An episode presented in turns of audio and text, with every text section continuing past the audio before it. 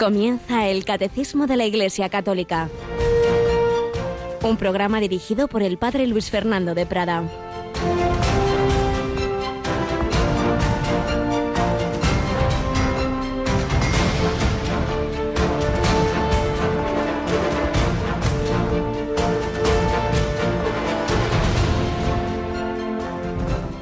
Ha aparecido la gracia de Dios que trae la salvación para todos los hombres, enseñándonos a renunciar a la vida sin religión y a los deseos mundanos, y a llevar ya desde ahora una vida sobria, honrada y religiosa, aguardando la dicha que esperamos, la aparición gloriosa del gran Dios y Salvador nuestro, Jesucristo. Alabado sean Jesús, María y José. Muy buenos días en este Martes 10 de noviembre, San León Magno, uno de los grandes papas de la historia de la Iglesia. León Magno, ese adjetivo, ese apelativo que también se añadió al morir a Juan Pablo II, Juan Pablo II Magno, grandes papas de la historia de la Iglesia que han marcado la historia de la Iglesia y del mundo. Porque anda que no influyó San León Magno en esa historia civil cuando estaba cayendo el Imperio Romano, como influyó Juan Pablo II en la caída del imperio soviético y todos sus satélites. Pero fijémonos en estas palabras tan bellas que nos dice San Pablo en su carta a Tito, que hoy leemos la primera lectura de la misa, dirigiéndose a los cristianos que vivían en ese mundo tremendamente pagano, como hoy vivimos en un mundo neopagano. Y les decía que no os dejéis llevar una vida sin religión, de deseos mundanos, sino una vida sobria, honrada, religiosa, aguardando la dicha que esperamos, la aparición gloriosa del gran Dios y Salvador nuestro, Jesucristo, la parusía. Vivimos en esa esperanza del triunfo final de Cristo en la historia. O viendo tantas cosas malas en nuestro mundo, vivimos con desánimo, con desesperanza. No, de eso nada. La guerra está ganada. Se perderán batallas, sí, pero la guerra está ganada. Lo principal es que cada uno de nosotros pues deje a Jesucristo que triunfe en nuestra vida y que nos pongamos a su servicio. El Evangelio pues habla de esos criados que hacen lo que les dice su Señor y terminan diciendo, cuando hayáis hecho lo que todo lo mandado decid, somos unos pobres siervos, hemos hecho lo que teníamos que hacer. Sí, lo que pasa es que el Señor no nos trata como siervos, sino como amigos. Nos llamo siervos, os llamo amigos, pero nosotros queremos servirle de todo corazón y haciéndolo, no solo le servimos a Él, sino a nuestros hermanos, porque no hay mayor felicidad, incluso en la tierra, en medio de todos los problemas y sufrimientos, que el tener a Cristo en el corazón, esa soledad que tanto daño hace. Tantas personas realmente en el cristiano fervoroso que vive a fondo esa relación con Cristo, pues no es una soledad, puede ser una soledad humana de echar en falta a esta persona, a la otra, pero no de estar solos, porque en nuestro corazón está el Señor. Mi Padre le amará, vendremos a Él, haremos morada en Él, yo estaré con vosotros todos los días hasta el fin del mundo. Pues le damos gracias al Señor de que no nos abandona, y le pedimos de nuevo seguir aprendiendo cómo actúa en nuestra vida, especialmente a través de la liturgia. Y en Radio María nunca estamos solos ni os dejamos solos. Aquí tenemos a Mónica Martínez. Buenos días, Mónica. Muy buenos días, padre. Aquí estamos un día más, eh, pues eh, a lo que nos llama el Señor. Y encima en, nuestra, en nuestra radio tenemos una capillita y ahí está presente incluso eucarísticamente, ¿verdad?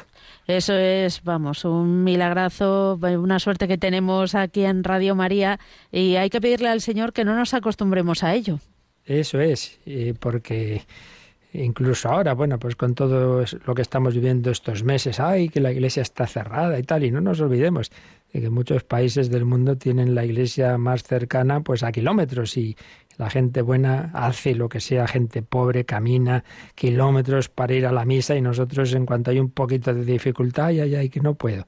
Pues nada, que como dice Mónica, valoremos este gran regalo, que no nos acostumbremos, pues es lo que estamos viendo en la liturgia. No son nuestros ritos mm, cosa humana, sino que es Jesucristo que actúa en su iglesia y especialmente a través de la liturgia, como seguimos viendo ahora, pero antes pues recordar cómo en su iglesia ha ido generando santos de toda condición, de toda edad, de todo estado de vida, porque el Señor a todos, como nos decía San Pablo, nos llama a llevar esa vida eh, sobria, religiosa, entregada a las buenas obras como las que hizo, y anda que no hizo, San Pedro Claver, del que estamos hablando, habíamos comenzado a hablar el otro día y seguimos y seguiremos unos cuantos días.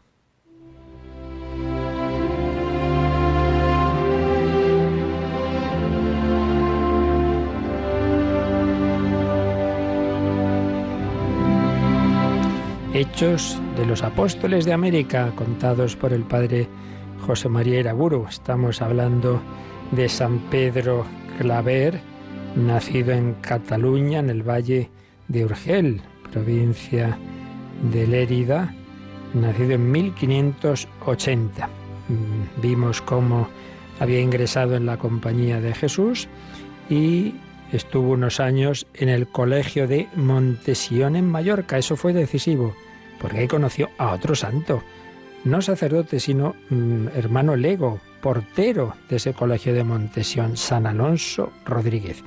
Y nos quedábamos en cómo San Alonso Rodríguez infundía en Pedro Claver, como en otros jóvenes, los deseos misioneros. Era una época muy misionera, pues no hacía tanto que se había descubierto América, muchos iban América o a otras naciones de Extremo Oriente, como había ido Francisco Javier y nos quedábamos en estas palabras que le decía San Alonso Rodríguez. ¿No valen también aquellas almas la vida de un Dios? ¿Por ventura no ha muerto Él también por ellas? Ah, Pedro, hijo mío amadísimo, ¿y por qué no vas tú también a recoger la sangre de Jesucristo? No sabe amar el que no sabe padecer, y allá te espera. Ay, si supieses el gran tesoro que te tiene preparado.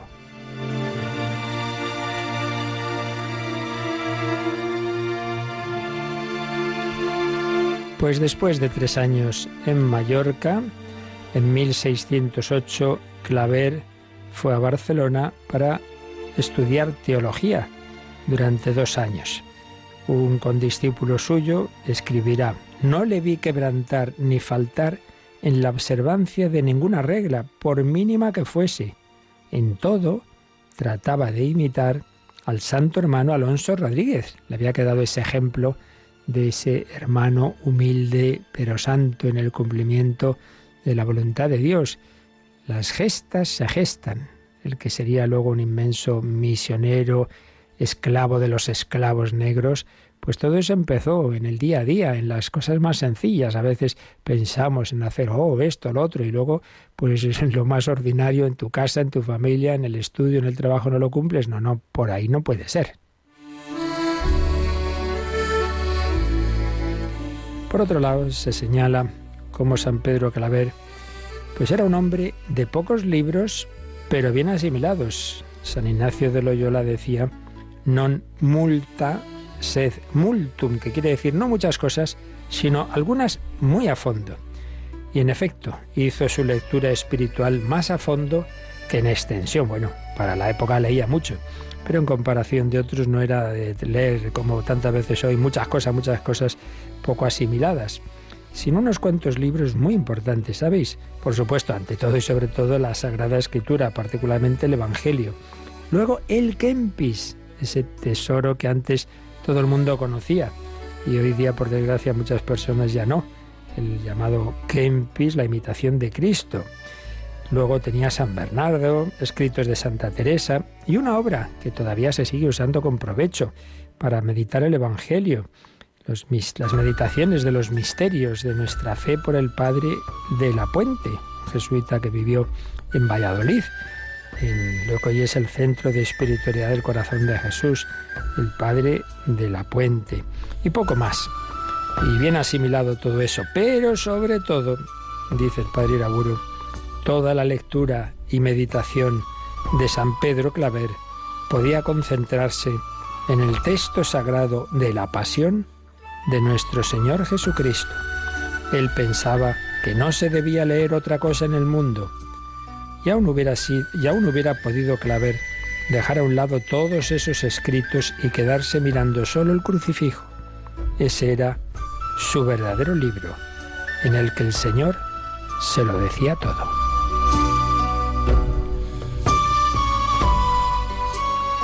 San Pedro Claver había quedado muy marcado, decíamos, por San Alonso Rodríguez, que supo que Pedro iba a ser un gran santo.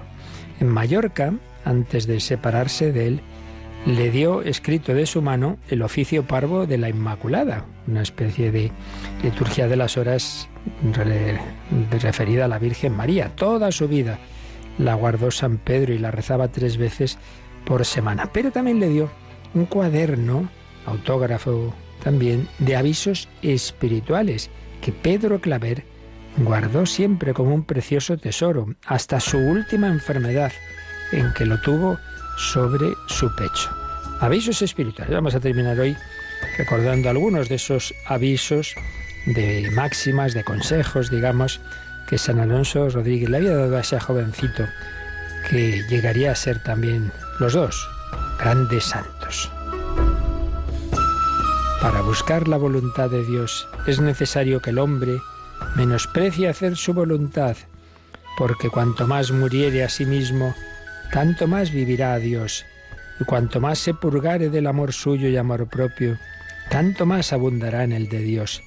Y para cumplir la voluntad de Dios, es menester que el hombre le ame, porque la medida del amor será el cumplimiento de la voluntad de Dios. Si quiere ganar mucho y bien hablar, hable de Dios siempre y con Dios, viviendo con Él a solas, humildemente. Hable de Dios siempre y con Dios. Otro sabio consejo. Hablar poco con los hombres y mucho con Dios. Antes de salir de casa, visite a nuestro Señor en su capilla y pídale que le acompañe y vaya siempre con él. Nunca comer cosa dulce ni regalada, ni otra que la necesaria para sustentar la vida. Quien admite el regalo del cuerpo pierde el del espíritu y quien se regala con los hombres pierde los regalos de Dios. Gócese en los vituperios y estime los baldones por los que Cristo sufrió por él. Humíllese en las afrentas, pues más merece por sus pecados. Medite a menudo la pasión del Señor Acuérdese en cada hora lo que padeció por él, y dele muchas gracias, y pídale su cruz, y llévela con gusto por su amor. Y leemos uno de los últimos consejos que le daba San Alonso Rodríguez a San Pedro Claver. Sea muy devoto de la Santísima Virgen, amándola y sirviéndola de todo corazón. Visítela muchas veces cada día ofrézcale todas sus obras, récele su rosario y si pudiere sus horas, y no pierda ocasión de hacerle cualquier servicio. Contemple sus virtudes y anímese a imitarlas con la gracia de Dios. Pues unos cuantos y sabios consejos, buscar la voluntad de Dios, aunque a mí me cueste, cuidar la palabra, hablar de Dios y con Dios, encomendarse al Señor, visitarle, sacrificio y austeridad en la comida, aceptar o incluso pedir pues las injurias, los vituperios que hablen mal de mí, para ello meditar la pasión del Señor y encomendarnos mucho a la Santísima Virgen María. Consejos de un santo a otro santo. San Alonso Rodríguez, hermano lego, portero, a San Pedro Claver, que llegaría a ser sacerdote, apóstol, misionero, de los más pobres, de los negros esclavos que llegaban a América.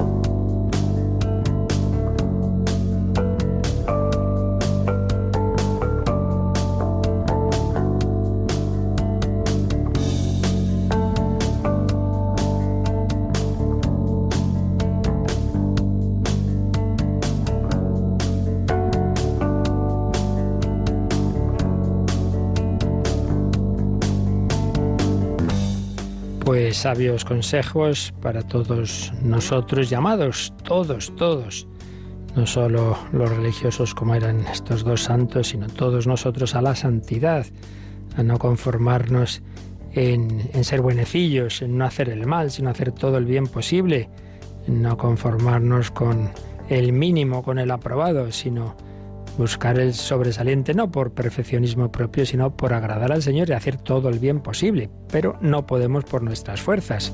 Sin mí no podéis hacer nada. Por eso tenemos que unirnos al Señor y la principal unión es la que Él mismo nos ofrece en la liturgia, en los sacramentos, desde el bautismo hasta el último de ellos, esa ojalá comunión a modo de viático en el último viaje de nuestra vida a la eternidad, el Señor nos acompaña. Pues es lo que estamos viendo, es lo que estamos viendo en, en, esta, en esta parte del, catecismo, la segunda parte, sobre la liturgia, y concretamente estamos viendo cómo es obra de la Santísima Trinidad.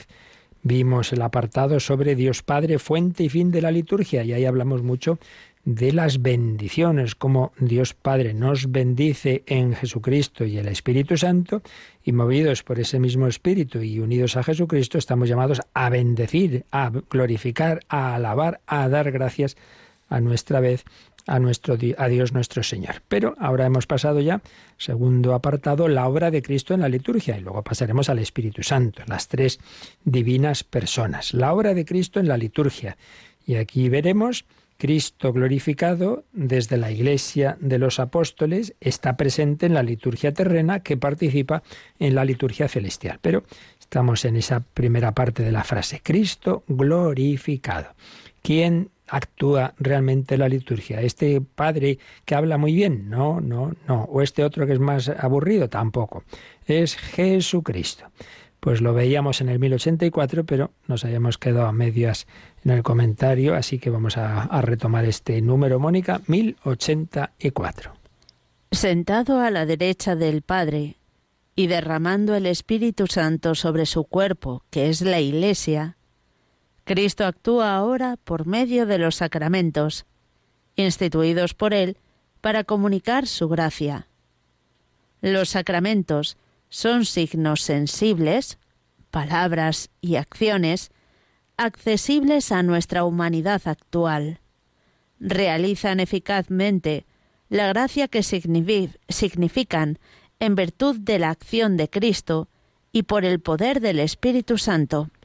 Realmente este es uno de los números que podíamos quedarnos con él bien subrayaditos, bien destacados, eh, porque es uno de los números clave de toda esta segunda parte del catecismo. Aquí está sintetizado lo esencial que debemos tener claro sobre lo que es la liturgia. No son obras nuestras, no es que nos juntemos los discípulos de Cristo y así nos animamos mutuamente, cantamos, bailamos, aplaudimos y entonces nos entusiasmamos, que no, que no, que es Jesucristo el que actúa ahí. Y luego sí, como recibimos su gracia y su Espíritu Santo, pues nos estamos muy contentos y, y, nos unimos. Pero viene de Cristo todo, que está vivo, que está resucitado. Hay que insistir una y otra vez. Lo nuestro no es una religión del libro, que yo cojo aquí este libro que me cae en las manos, la Biblia, entonces yo lo interpreto así, nos juntamos los que lo interpretamos igual y alabamos a Dios, pues como tantos grupos y grupúsculos que han ido surgiendo en los últimos siglos, cada uno con sus propias inspiraciones.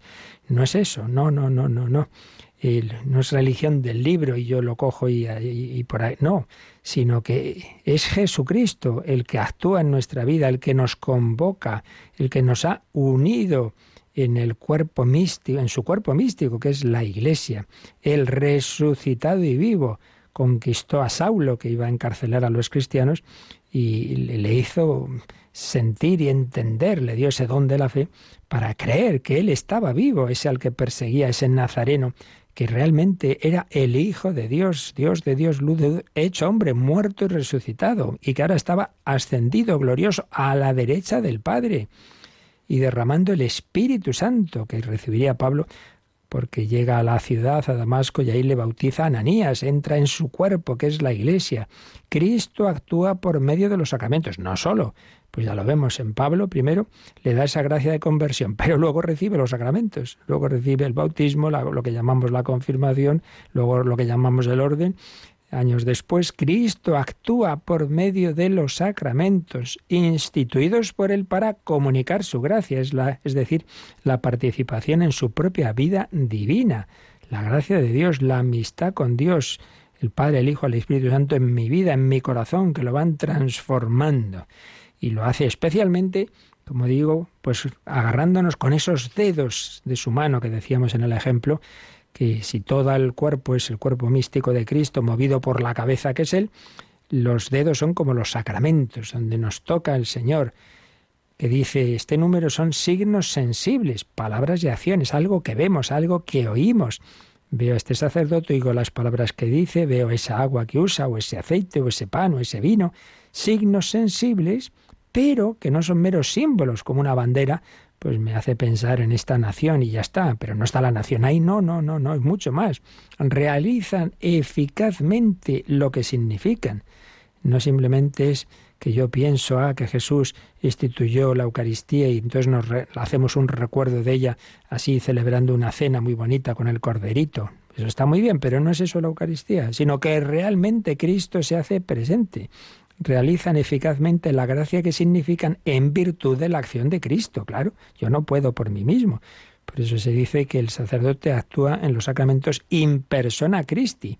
No soy yo, no, es mi cuerpo, sino es el de Cristo. Tomad y comed todos del, porque esto es mi cuerpo. Ahí es Cristo quien habla a través de mí. En virtud de la acción de Cristo y por el poder del Espíritu Santo. Yo no hago magia, es el Espíritu Santo el que hace ese milagro de transformar el pan y el vino en el cuerpo y la sangre de Cristo, ese milagro de hacer que este corazón que viene desolado, que viene en una situación de pecado, bajo el influjo del maligno, cae bajo la inspiración del Espíritu Santo, lleno del amor de Dios, lleno de alegría. Esto yo lo he visto y lo veo tantas veces, ese milagro del cambio de corazones. Bien, pues aquí el catecismo, para ampliar esto y para que lo relacionemos con el resto del propio catecismo, nos sugiere que miremos un par de números. El primero de ellos es el 662.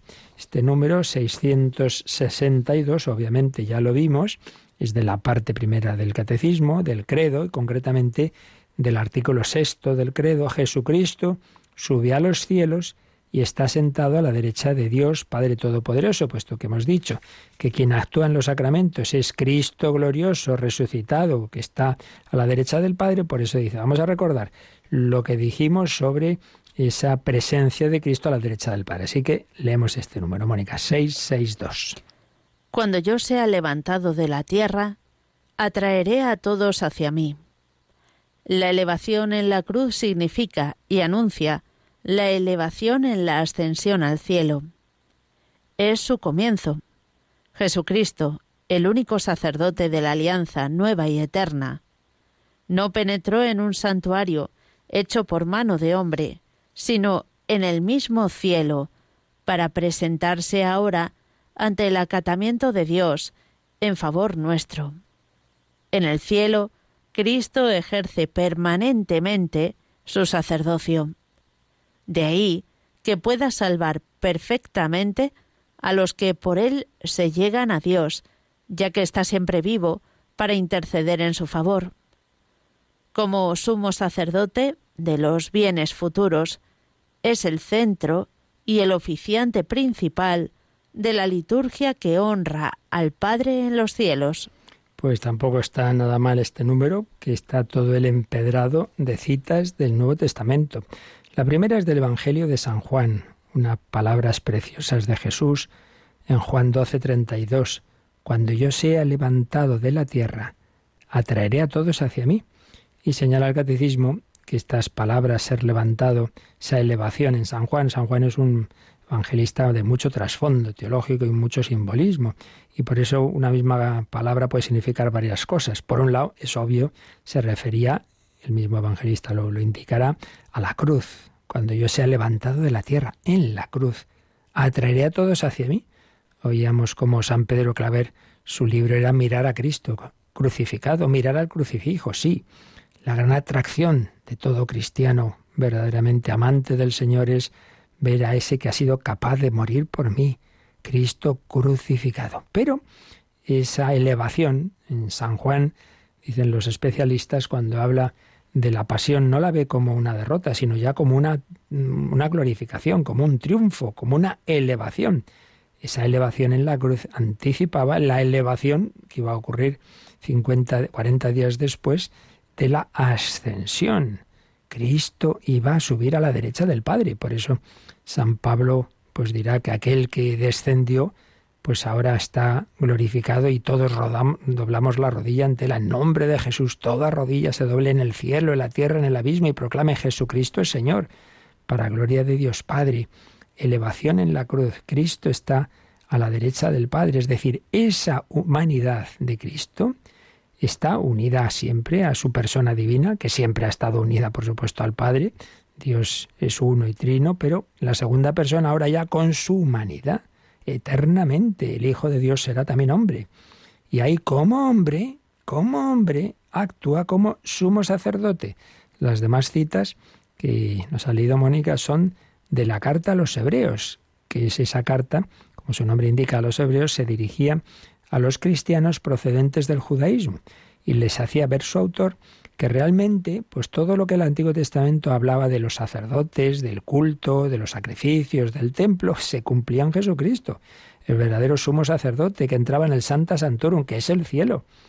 Por eso, esta cita de Hebreos 9, Cristo no penetró en un santuario hecho por mano de hombre, el templo de Jerusalén que iba a ser destruido años después, sino en el mismo cielo, para presentarse ahora ante el acatamiento de Dios en favor nuestro. Jesús, el Hijo de Dios intercede por nosotros, sus hermanos.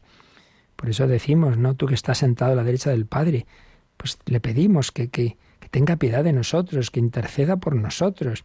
En el cielo Cristo ejerce permanentemente su sacerdocio. Padre, perdónalos, no saben lo que hacen. Sigue intercediendo como intercedió con los brazos abiertos en la cruz. De ahí que pueda salvar perfectamente a los que por medio de él se llegan a Dios y sigue diciendo la carta a los hebreos, ya que está siempre vivo para interceder en su favor. Siempre al hablar de la intercesión me viene a la memoria algo que oí muy jovencito a un, a un médico croata que había oído de, de la entonces llamada Yugoslavia cuando estaba bajo el comunismo de Tito y ahí era el cristiano pues las pasaba muy mal y huyó, consiguió huir y nos contaba pues que de pequeño eran varios hermanos, pero tenían una hermanita que había tenido un accidente y había quedado para siempre pues con una cojera y tenía que llevar muletas y tenían un padre muy duro. La verdad es que los curatas son gente que han sufrido tanto en la vida, en la historia, que son muy, muy, muy duros. Y a veces son un poco secos y, y rigurosos. Y entonces nos contaba que cuando habían hecho los hermanos alguna travesura, el padre cogía el cinturón, madre mía, y les cascaba. Y entonces los muy pillos que hacían, llamaban a la hermanita y la hermanita se ponía delante de ellos, ahí con sus, andando con sus muletas, decía, ah, papá, perdónalos, perdónalos. Y claro, el padre veía adelante a, a esta niña y bueno, los perdonaba, menos mal. Bueno, pues eso hace Jesucristo con nosotros, no con muletas, sino con sus llagas. Presenta ante el Padre y sus llagas. He muerto por ellos. Padre, perdónalos. No saben lo que hacen. Es el sumo sacerdote que intercede por nosotros y dice este número es el oficiante principal de la liturgia que honra al Padre en los cielos. Pues no lo olvidemos. La liturgia que celebramos en la tierra es participación de la liturgia del cielo. Y realmente quien la celebra es Jesucristo. Por eso os digo, el sacerdote de aquí actúa in persona Christi. Es Jesucristo realmente el que está glorificando al Padre e intercediendo por nosotros. Recordad siempre esa doble dimensión de la liturgia, de las bendiciones, descendente y ascendente. Ascendente, damos culto a Dios, le glorificamos, le alabamos, le damos gracias, pero ante todo descendente. Dios actúa, el Padre, a través de su Hijo y del Espíritu Santo, nos santifica. La liturgia da culto, glorifica a Dios y nos santifica en un mismo movimiento. Claro que sí, pues le damos gracias al Señor y lo que acabamos de decir, que Jesucristo es el que actúa, el que está presente en la liturgia, el que nos da su gracia, su, su amor. Y todo eso, pues, ¿de qué procede? Pues del amor de Dios. Un amor que en Cristo se hizo humano, siendo divino a la vez humano. El amor infinito de Dios hecho carne en el corazón de Cristo. Por eso esta bella canción compuesta por una persona que es voluntaria, por cierto, de Radio María, no voy a decir más, pues vamos a escucharla ahora. Nos habla de, de quién está ahí actuando, de dónde viene el agua viva del Espíritu Santo que recibimos en la liturgia.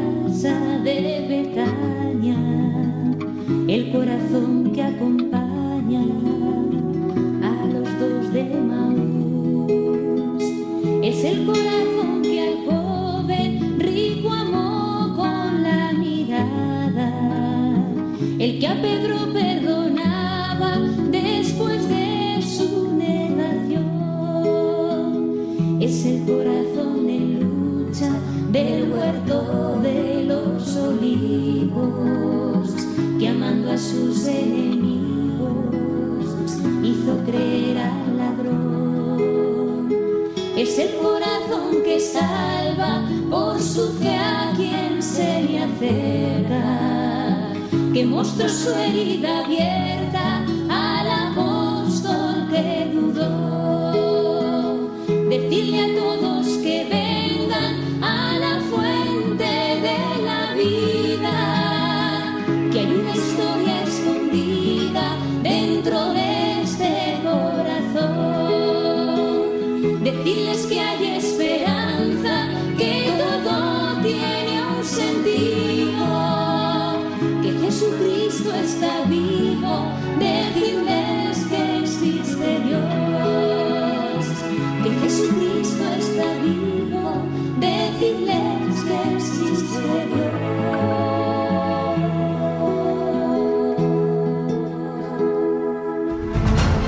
Descubre la fe de la Iglesia a través del Catecismo de 8 a 9 de la mañana en Radio María.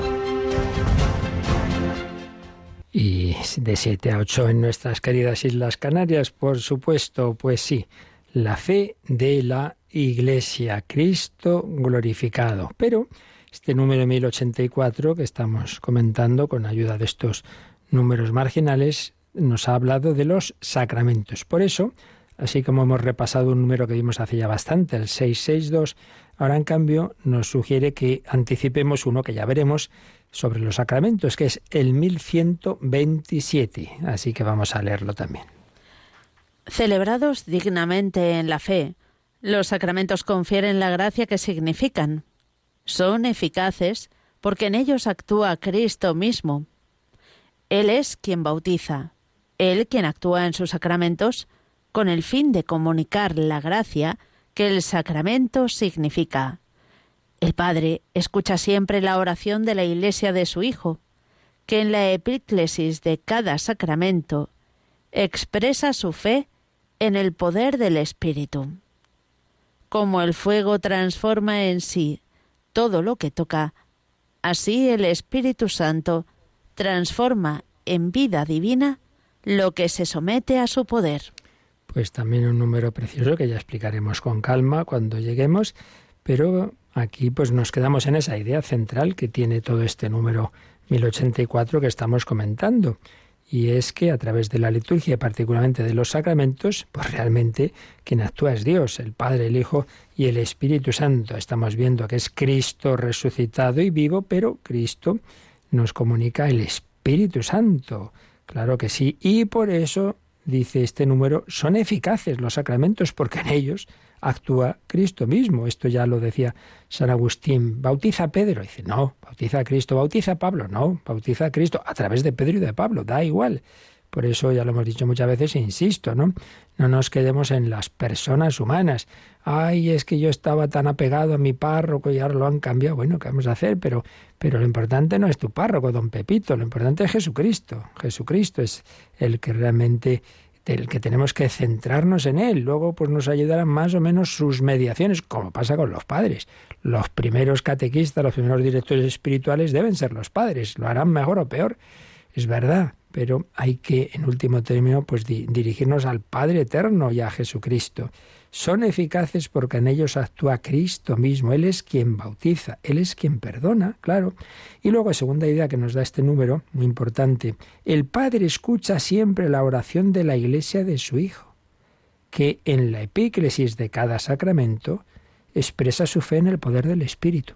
En todo sacramento hay un momento de invocar al Espíritu Santo, de una manera más explícita o implícita. Y el gesto es extender las manos.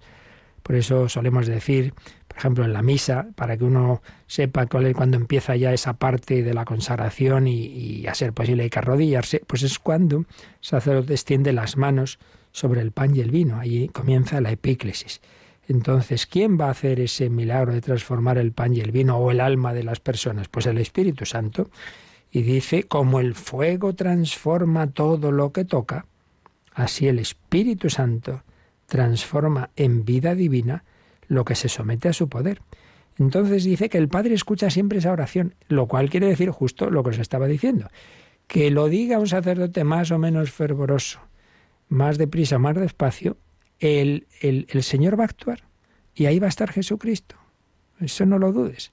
Luego te ayudará más o menos como lo hace el sacerdote, pero lo importante es que tú vas a encontrarte con Cristo y Él va a estar ahí. Es lo que se llama la eficacia sopere operato, incluso en la hipótesis triste y desde luego, pero, pero es verdad, en la hipótesis de un sacerdote en pecado, pues da igual, da igual en este sentido.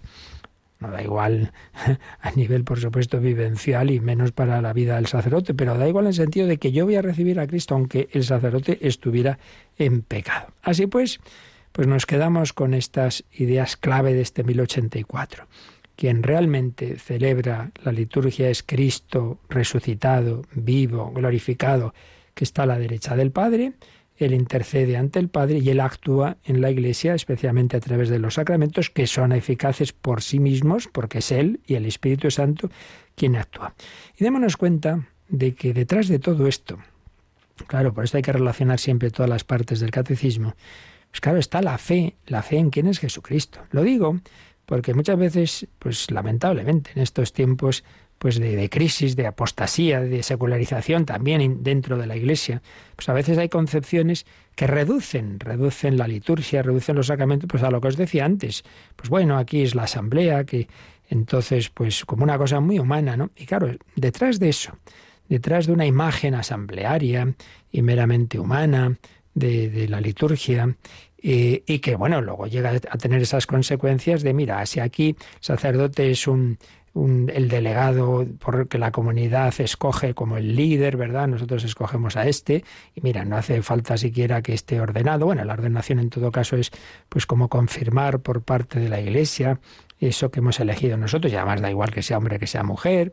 Todo eso, en el fondo, detrás lo que tiene eh, no simplemente es un error en, en la liturgia y en los sacramentos, sino es un error eclesiológico porque se ve a la Iglesia no como fundación de Cristo, no como el cuerpo místico de Cristo, sino sociológicamente como un grupo de discípulos de Jesús que después de que Él se fue al cielo se reunieron y dijeron, bueno, pues venga, vamos a ir adelante recordando las enseñanzas de Cristo. No es nada de eso, ya lo vimos, esa imagen. Pero es que detrás de ese error eclesiológico hay otro error cristológico que es el más gordo, que normalmente esas teorías no tienen una verdadera fe en Jesucristo como verdadero Dios se quedan en un hombre especialmente unido al Padre, con una experiencia fuerte de Dios, pero nada más, como mucho el, que el hombre que ha tenido más experiencia de Dios, pero bueno, también han habido otros grandes hombres en la historia.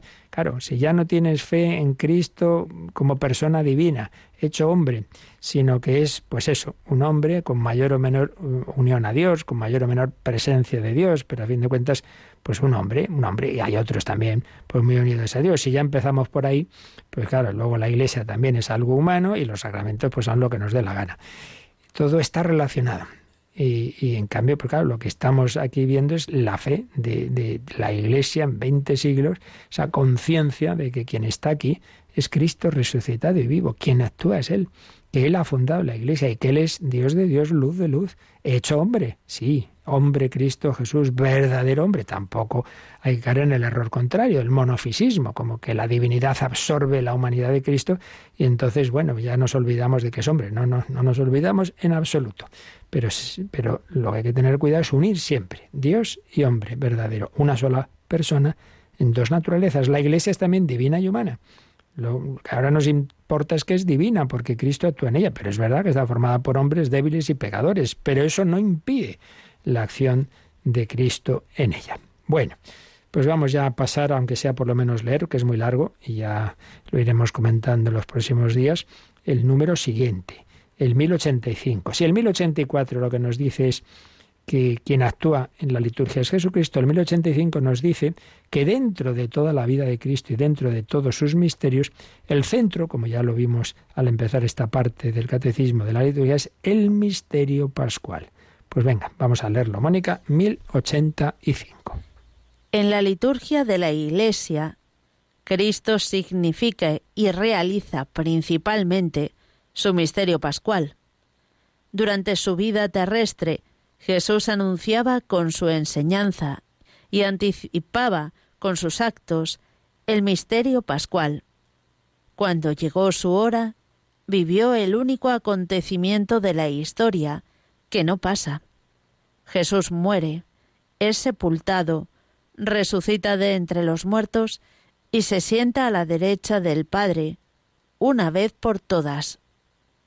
Es un acontecimiento real, sucedido en nuestra historia, pero absolutamente singular. Todos los demás acontecimientos suceden una vez y luego pasan y son absorbidos por el pasado.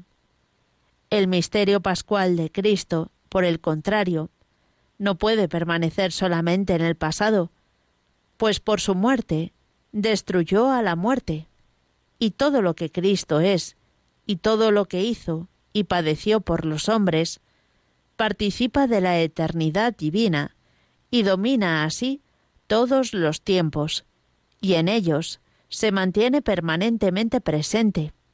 El acontecimiento de la cruz y de la resurrección permanece y atrae todo hacia la vida.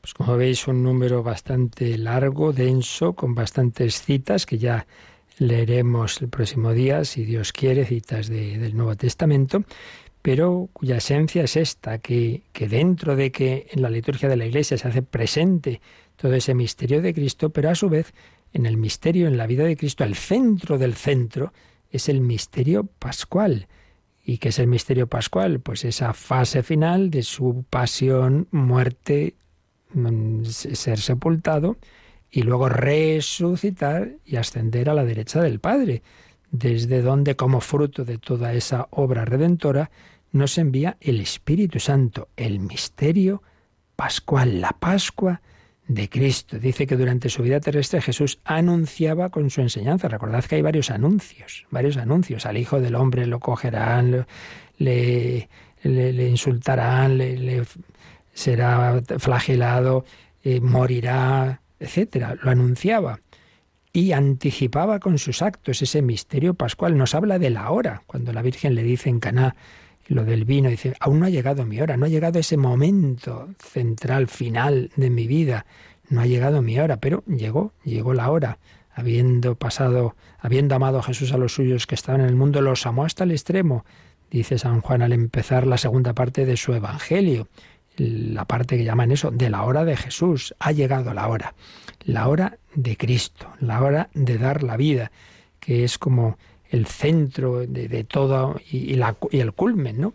de todo lo que él había vivido, donde se concentra al máximo. Vamos a releer el 1067, que lo vimos al empezar esta segunda parte, porque ahí ya nos explicaba, nos hablaba también de qué es esto del misterio pascual, eh, con una cita de la Sacrosantum Concilium, la Constitución del Vaticano II, precisamente sobre la liturgia. Lo leemos y lo dejamos ahí, 1067.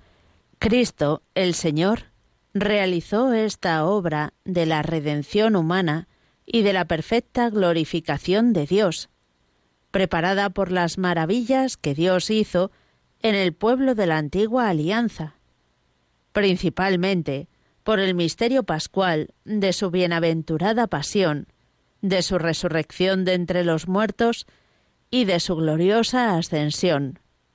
Por este misterio, con su muerte destruyó nuestra muerte, y con su resurrección restauró nuestra vida. Pues del costado de Cristo dormido en la cruz, nació el sacramento admirable de toda la Iglesia. Por eso, en la liturgia, la Iglesia celebra principalmente el misterio pascual por el que Cristo realizó la obra de nuestra salvación. Pues aquí ya lo teníamos claro desde el inicio de esta segunda parte del catecismo con esta cita de la Sacrosantum Concilium, que esa obra de la redención humana y de la glorificación de Dios la hace Cristo con toda su vida, pero especialmente por este misterio pascual, y aquí nos lo detalla, el misterio pascual de su pasión, resurrección y gloriosa ascensión. Y por este misterio, como dice la liturgia, con su muerte destruyó nuestra muerte, con su resurrección restauró la vida. Y de ese costado abierto de Cristo, traspasado por la lanza del soldado, salió sangre y agua. Es un símbolo de la Iglesia. Ahí nacemos nosotros. Y la liturgia de la Iglesia celebra especialmente ese misterio pascual, que ahora vamos a ir viendo cuando sigamos comentando en el 1085, que es un misterio que permanece eterno, que sigue siendo actual, porque Cristo para siempre pues va a estar resucitado, pero con esa humanidad que sufrió la pasión y quizá por eso el Señor quiso que quedaran en ese cuerpo las llagas para como signo de lo que él para siempre nos quiere demostrar cómo nos ha amado. Bueno, nos quedamos ahí que tenemos alguna pregunta pendiente y las que ahora queráis también enviar eh, por los caminos que ahora nos van a recordar. Participa en el programa con tus preguntas y dudas. Llama al 91005 9419. 91005 9419. Puedes escribir un mail a catecismo arroba o escribirnos un mensaje al teléfono de WhatsApp 668 594 383 668 594 383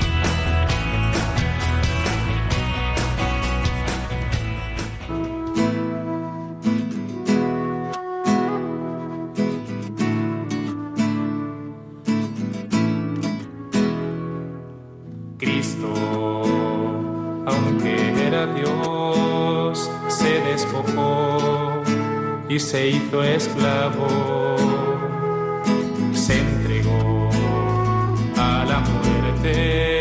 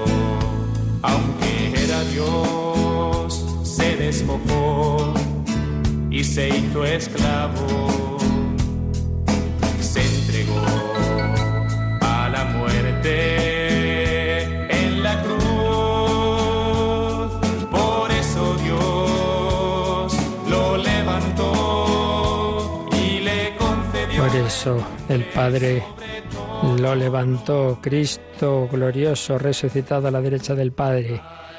Es el que guía a la iglesia, es el que nos va guiando a cada uno, el que nos perdona, el que nos alimenta. Teníamos pendiente en el WhatsApp de Radio María un mensaje de voz donde una persona pregunta lo siguiente. Dice que haciendo examen de conciencia así general, dice que no lo había hecho antes, pues le han venido a la mente recuerdos de pecados que no está segura de si los había confesado o no.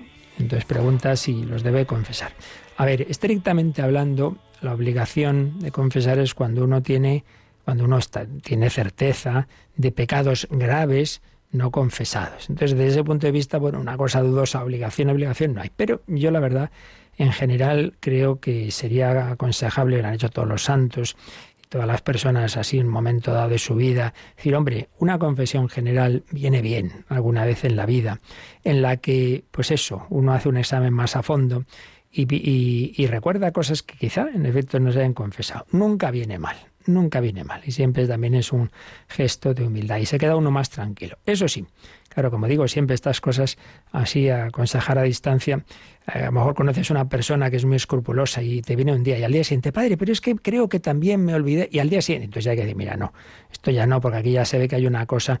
Pero si estamos hablando de una vez, pues eso, una persona que dice que no lo ha hecho otras veces y tal, pues yo sí le aconsejaría, sin que haya una obligación estricta, pero más vale en esto, pues mira, porque además ya no, no lo hagamos por obligación o no, sino que como estamos diciendo, todo el sacramento es una comunicación del amor de Dios y de la gracia del Espíritu Santo y nos ayuda, no lo dudes, siempre mejor de más en el sentido que de menos, siempre repito, que no sea una persona que el sacerdote, el confesor que la conozca ya vea, una persona obsesiva, escrupulosa, en cuyo caso, pues entonces ya, ya hay que decirle no. Ya. Bueno, pero esto le pasó a San Ignacio, que en efecto, una vez que se convirtió y estuvo en Manresa, pues hizo una confesión, uff, madre mía, bien larga, bien larga. Pero luego después le empezaron a venir tentaciones, iba otro día y otro día, y el sacerdote le dijo, esta es la última vez que haces que hablas del pasado. Pero claro, porque ya se veía que era una cosa que eran tentaciones del maligno. Pero hacerlo una vez yo sí te lo aconsejo. Luego Carmen dice que ayer al comulgar y levantarse la mascarilla sentí un chasquido en la Sagrada Hostia, creo que se partió al contacto con la mascarilla, porque además noté que le faltaba un trocito, me puse a buscar en el suelo y en mi ropa, volví luego al acabar la misa, pero no encontraba. Bueno, pues hija, tú has hecho lo que podías, entonces no hay que, cuando recuerdo en su día haberle consultado cosa parecida a un gran teólogo y me dijo, mira, cuando el Señor instituyó este sacramento ya sabía que pequeñas partículas podía pasar esto. Bueno, pues aquí lo importante no es la materialidad, eh, lo importante es eso, el, el, cuidado personal. Si nosotros hacemos lo posible que luego pueda ocurrir alguna de estas cosas, el Señor lo sabe y no te preocupes que Él, como digamos, está glorioso y resucitado, eso no va a ser un sufrimiento, digamos, físico. Eh, otra cosa es, repito, cuando, lo, cuando las cosas se hacen con un sentido de sacrilegio aposta, eso es otro tema, pero claro, no tiene nada que ver. Por tanto, que no le des vueltas, que estés tranquila. Y también un correo que, por cierto, a veces llegan correos larguísimos que uno, como tiene mucho que hacer, que procurar resumir. Bueno, toda una hipótesis de explicación de la parábola de las vírgenes sensatas, las vírgenes necias, y, viendo si a lo mejor puede significar esto y lo otro. Entonces, que los, aquí están los sacerdotes, y aquí la confesión, y aquí no sé cuánto. Pues mira, no, más bien no. Bueno, dentro de que, de que la palabra de Dios puede tener mil sentidos, y mira, quién sabe, ¿no?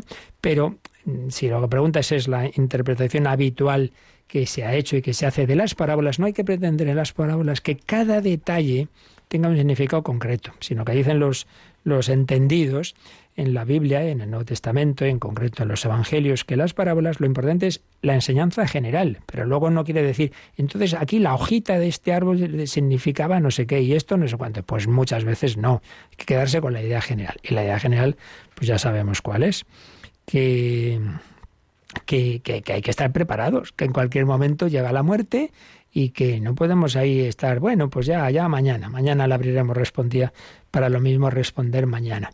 Pero ya pretender apurar cada detalle de la parábola, esto significa esto, lo otro, ya digo, eso ya nunca se ha pensado que tuviera ese, ese significado. Que luego a uno le ayuda a hacer su propia interpretación, que por ejemplo dice el aceite, el aceite son los sacerdotes que bautizan y perdonan en la confesión. Pues mira, te ayuda estupendo, pero no, no tenemos ningún apoyo para, para pensar esto.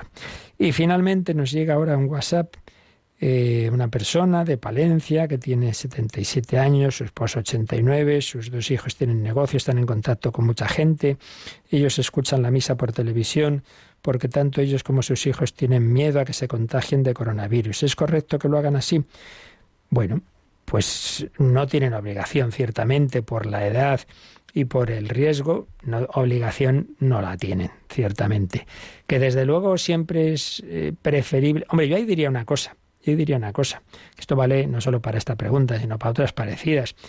Si una persona que dice, mire, yo por tal circunstancia, sea por esta del coronavirus, sea por yo que sé, por simplemente por la edad y tal, dicen, yo, yo no, no, no, claro, ya no salgo a misa. Y resulta que si saliera, yo que sé, al partido, al albar, a no sé qué, entonces diría, hombre, no. Pero si de hecho es una, lo están haciendo en general con todo porque parece lo más prudente, pues en efecto, una, una obligación no hay que luego pueden decir, hombre, pues mira, con las debidas medidas de prudencia, pues yo al menos algunas veces quiero ir, pues también pueden hacerlo.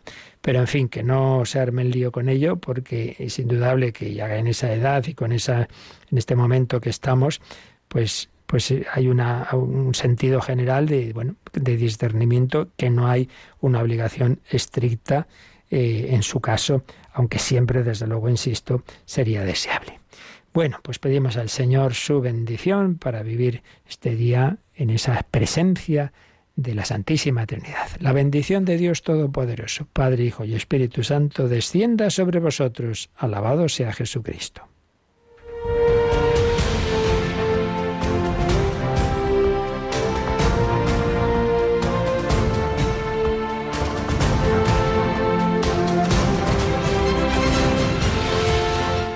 Han escuchado en Radio María el Catecismo de la Iglesia Católica. Un programa dirigido por el Padre Luis Fernando de Prada.